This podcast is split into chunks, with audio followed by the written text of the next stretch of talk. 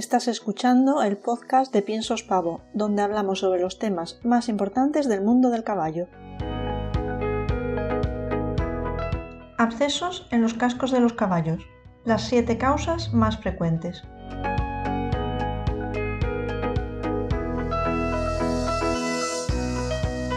Los abscesos en el pie producen cojeras en los caballos, pero días más tarde de que actúe la causa que los genera por eso muchas veces somos incapaces de identificar el origen. En el episodio de hoy hablaremos de las causas más frecuentes de estos abscesos para que puedas prevenir las que no dependan de accidentes fortuitos.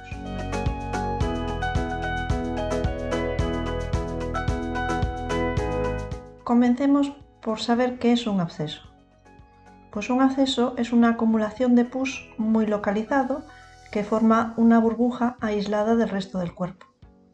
A medida que la infección crece y esa burbuja de pus se expande, desplaza los tejidos que la rodean. En algunas partes del cuerpo este aumento no produce mucho dolor, pero cuando lo hace dentro del casco, la dureza de este impide el desplazamiento de los tejidos. La gran presión que se produce genera mucho dolor y las cojeras son intensas. Conforme la infección evoluciona, busca salida, normalmente por la banda coronaria arriba o en los bulbos del talón, ya que le resulta imposible penetrar el casco. El pus aflora por estas zonas y libera presión en el acceso. Esto alivia al caballo y tal vez nos haga pensar que el caballo está mejorando, pero sin tratamiento esa mejoría solo es transitoria y se debe a que relaja un poco el dolor que tiene al relajar la presión. Ahora vamos con los síntomas de un acceso en el pie. Lo primero, cojeras. Son cojeras de aparición repentina y de alta intensidad. Traducido del veterinario profundo, el caballo un día está normal y al día siguiente no apoya. Si esto ocurre, tienes que llamar de inmediato al veterinario. Establecerá un tratamiento precoz y por tanto más efectivo y la recuperación es más rápida. En el caso de un acceso, esto de si eso hoy lo miro y ya mañana llamo, no funciona. Cuando aparece un absceso siempre necesitará tratamiento y si lo retrasas para ver cómo evoluciona, solo evolucionará a estar peor. Por otro lado, llamar al veterinario significa que hará un diagnóstico diferencial de otras causas, porque una cojera baja, intensa y repentina puede tener otro origen que no sea el acceso. Así que hará un diagnóstico diferencial y nos confirma o no el acceso. Lo mejor de todo de los accesos es que con un buen tratamiento y con unos buenos cuidados evolucionan muy bien y la cura es total. Ahora vamos con las causas, porque conociéndolas podremos prevenirlas. Vamos a dividirlas en siete principales, aunque hay más, y veréis también que algunas están relacionadas entre sí. Las causas son objetos punzantes, clavos arrimados, excesivo rebaje de la suela en los caballos descalzos, hematomas en el pie, alternancia de suelos secos y húmedos, muy secos, muy húmedos, boxes, cuadras, sitios donde está el caballo sucios y fisuras y grietas amplias en el casco. Comenzamos con los objetos punzantes. El caballo pisa un objeto punzante que penetra e introduce la infección. Pueden ser piedras afiladas, alambres, clavos o cualquier objeto que penetre lo suficiente como para alcanzar zonas irrigadas y dejar ahí las bacterias. No importa que el objeto vuelva a salir, la propia elasticidad del casco cierra el orificio de entrada, pero las bacterias ya están dentro, ya pueden colonizar los tejidos y crecerán en número. Clavos arrimados. Clavos arrimados son los clavos de la herradura que sin querer han quedado localizados demasiado cerca de las zonas vivas del casco. El clavo cuando se introduce también lleva bacterias. Si el clavo se coloca en su sitio, en el sitio correcto, que es la parte córnea, la parte muerta del casco, las bacterias no sobreviven, no proliferan. Pero si se alojan cerca de una zona viva, pues sí que proliferan y causan la infección.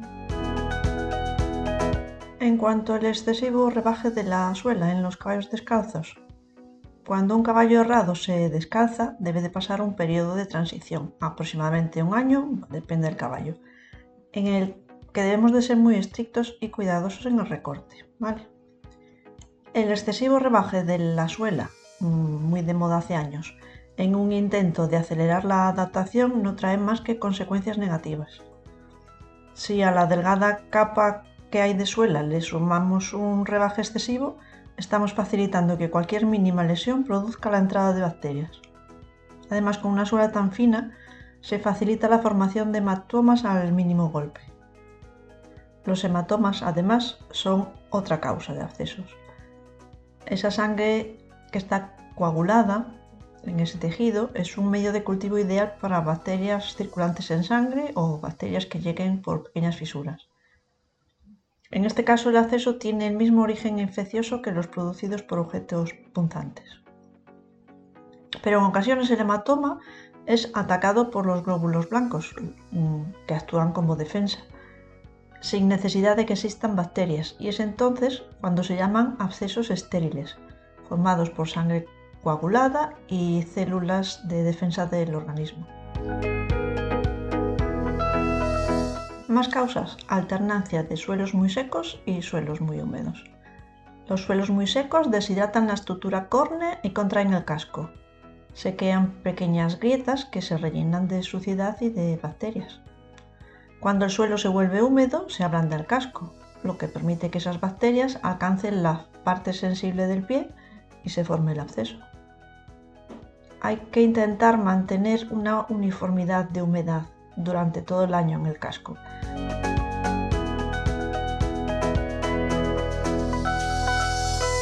Si el box, la cuadra, el pado, cualquier lugar donde esté el caballo la mayor parte del tiempo está sucio, lo que estamos es juntando dos factores.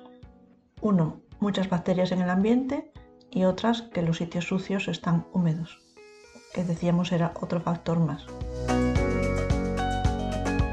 Si el casco de tu caballo tiene tendencia a agrietarse, también está predispuesto a que entren bacterias.